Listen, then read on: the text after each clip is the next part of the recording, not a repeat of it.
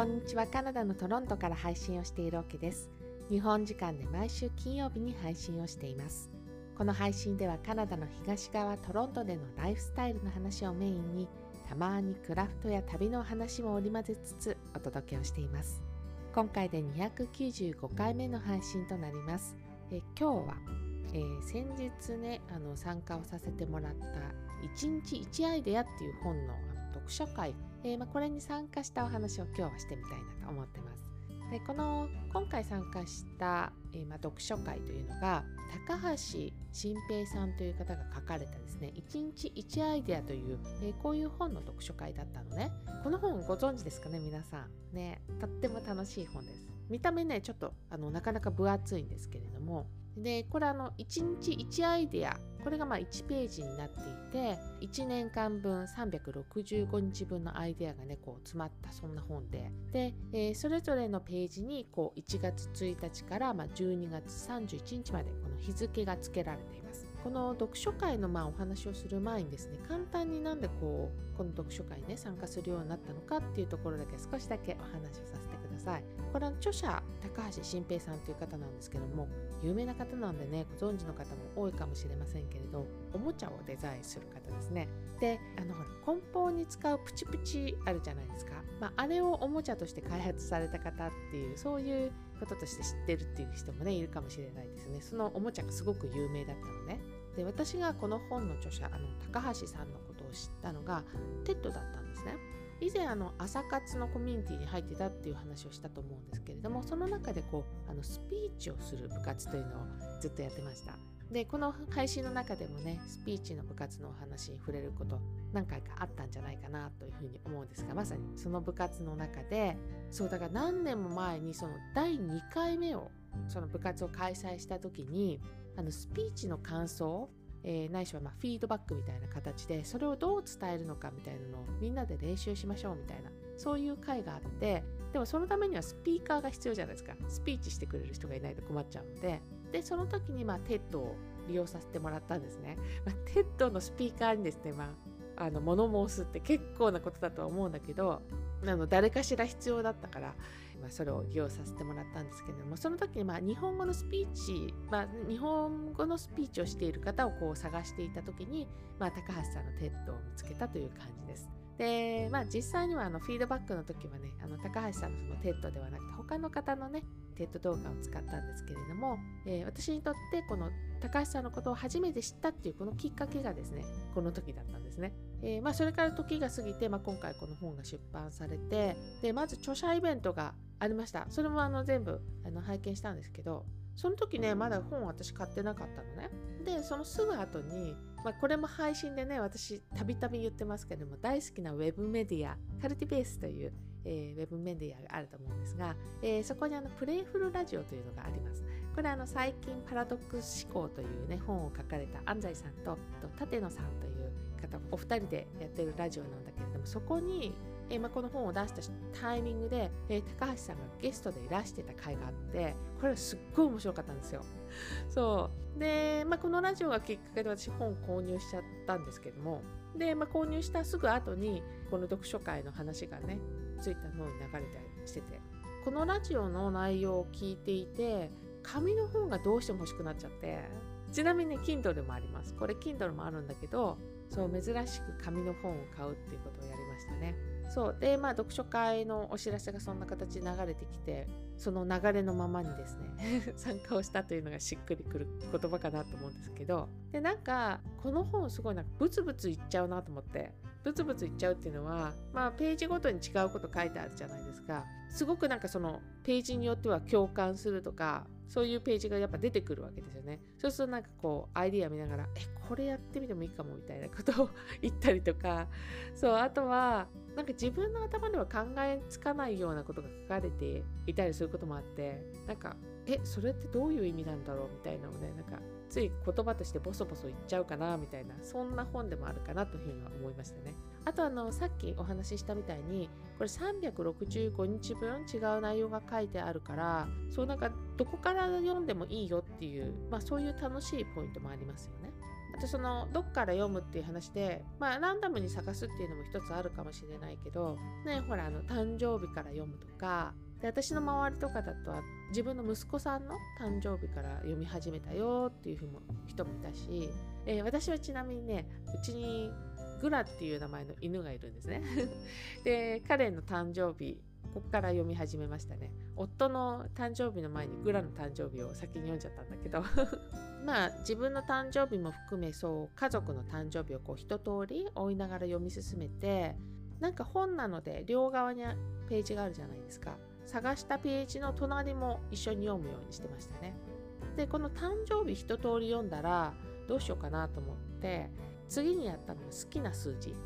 私5っていう数字が大好きなので5がつく数字をこう追いながらねずっと読んだんだけどちょっと余談なんですけどなんかこういう風に読むと当たり前ですけどページって飛び飛びに読みますよね。なので、えー、まあ、そのページを探す間にこうページめくるじゃないですか。でこの本のページに使われているその紙質がすごくいいから そうなんかねめくってて楽しくなるっていうのもすごくあるかもしれないこれ意図的にこの紙なんですかね。わかんないですけどすごい紙質私好みでしたね。でこの自分の好きな数字の5の後に今度はね祝日を追おうと思ってでまずはねカナダの祝日から、まあ、ここって週ごとにこの祝日の名前だったりとかで本当にその日がこうお休みに祝日としてお休みになるのかも州によって違ったりとかするのでであくまでもそのトロントがあるこのオンタリオ州のね祝日を追いながらページをめくったんですけどで今日ね概要欄にそのオンタリオ州の祝日リストっていうのも載せてみたいと思います。なんか1日1アイデアのその本持ってるよっていう方、読んでるよっていう方いたらですね、ページどれにしようかなって迷ってたらぜひ 使ってみてください。ついでになんかオンタリオ州の祝日も覚えてもらえるかななんていうふうに思ったりしたんで。で、まだ私あの全部読み切れてないんですけど、そう、なんか読んだ中からこう気になったアイデアを3つね、えー、ピックアップをしてみました。で、1つ目が、えー、1月の2日、ここに書かれていたアイデアで、ね、両足をこう浮かすとイライラできないっていう話が書かれてたんですよ。で、まあその中でちょっと想像しながら読んでたら笑っちゃったんだけど、スキップ？スキップをしながら怒れないじゃんっていうことが書かれてたのね。でむちゃくちゃなるほどと思って、そうできなさそうじゃないですか。なんかスキップしながら怒るって難しくない？ね。で、なので、まあ、家族とか友達とかとこう喧嘩したら、まあ、一緒にスキップしたら意外と収まりついたりするのかなっていうふうに思ったりとかどう思いますかねこれ。まあこれがあの私が1つ目に気になったページですね。で2つ目があの3月の25日のページ。これはねあの読書会の中でも私お話ししたページでアイディアはこう3秒で逃げちゃうからねメモしましょうっていう、えー、まあ、こういうことが書かれたところなんですけどももうまさにっていうふうに思いましたね。そう。なんかこの本の中ではものすごいいいアイデア思いついたから、こんなにすごいアイデアだったらね忘れないだろうっていうふうに思うんだけどでも忘れちゃうよねって書いてあったんですよ。でも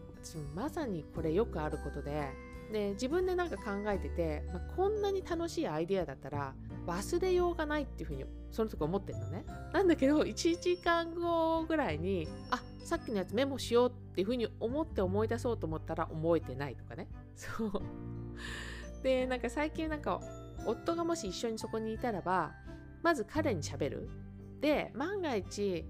私が忘れた時にあれさっき話したの内容って何だっけ？みたいなことを あの聞くっていう。まあ彼も忘れちゃってることもあるんだけど、まあ、リスクは下がるじゃない？そういうことでなんかとりあえず喋ってみるっていうのはあったりするし、まあ、この話を読書会でしてたらば忘れるかもしれないけれどもなんかとりあえずやっぱ口に出しておくって大切なんじゃないかっていう意見が他の人から出たんですよ。あ確かにっていうふうに思ってなんかねそれだったらペンもノートもとりあえずいらないじゃないとりあえず口に出すんだもう一回ちゃんと口で喋ってみるのでそう。で私自分がねこう何か思いつくっていうのがあのシャワーを浴びてる時がすごい多かったりしてペンとかノートないじゃないですか。でうちのシャワーってこうガラスになってるんですよ。で前にその時に忘れそうだったからそのガラスにその曇ってるから書けるでしょ文字が。そこに書いた覚えが私あるくらいなので。そう。だからそういう時もなんか自分一人で頼れる人もいない場合だったらなんかブツブツ言おうかなっていうふうに読書会で言われたこと、えー、試してみようかななんていうふうに思いましたね。で3つ目があの7月5日の、まあ、アイデアってその自分の頭よりも口で先に言うみたいなそういうアイデアが書かれていたページです。でこれもまあ共感する部分だったんですけれどもなんかこう例えばねこうコミュニティのメンバーとか、まあ、一緒にですねこう1週間を振り返るみたいな、えー、そういうことってすごい、えー、よくあるんですね。その振り返りをしてたらなんかこれいいアイデアかもなみたいなことそういう感覚に陥ることがあったりしてその自分のただ1週間のことを話しているだけのはずなのにそうなんか何かを考えるっていうよりもその淡々と言葉にして話をしていたらなんか自分がその喋っている言葉をもう一回耳で聞いて気がつくみたいななそういうことがたまにあったりするからな変な話ここでこう音声配信で収録してますけどなんかもしかしたらこうやって話をするのも同じ効果があったりするのかもしれないなーなんてことをですねこのページを読みながら思ったことかもしれません。そうなんか今回読書会に行ってみてその同じページを誰かこうたまたま私一緒にお話した人は違ったんですけど同じページをこう気になったこととしてピックアップしてる人が他にいたとしたらばなんか一緒にそのページについて話すの面白いかななんていうふうにも漠然と思ったかもしれませんね。ちょっとやってみたいことだったりした？やっぱこの本なんだろうね。あの考えるヒントがいっぱい詰まっているからかやっぱこの本自体を軸にしてみんなで話してみるっていうのこそ本当アイデアを生み出すまあ、いい方法なのかもしれないなっていうのをあの実際その読書会に参加してみて他の人と一緒に話してみて、えー、とっても思ったことかもしれないですね。でやっぱりなんか自分の頭でこれ本当に何回も自分にも言い聞かせてるし、えー、誰かと一緒にいる時にもすごく思うことがやっぱ自分の頭の中で考えられることって本当に限られてるなっていうふうに思うしそうこの本を読んだこの私の感想に誰かの感想がこう混ざることであのすごい変化するみたいな感覚、まあ、そんなことを思わせてくれる読書会でもあったかななんていうふうに思いますかね。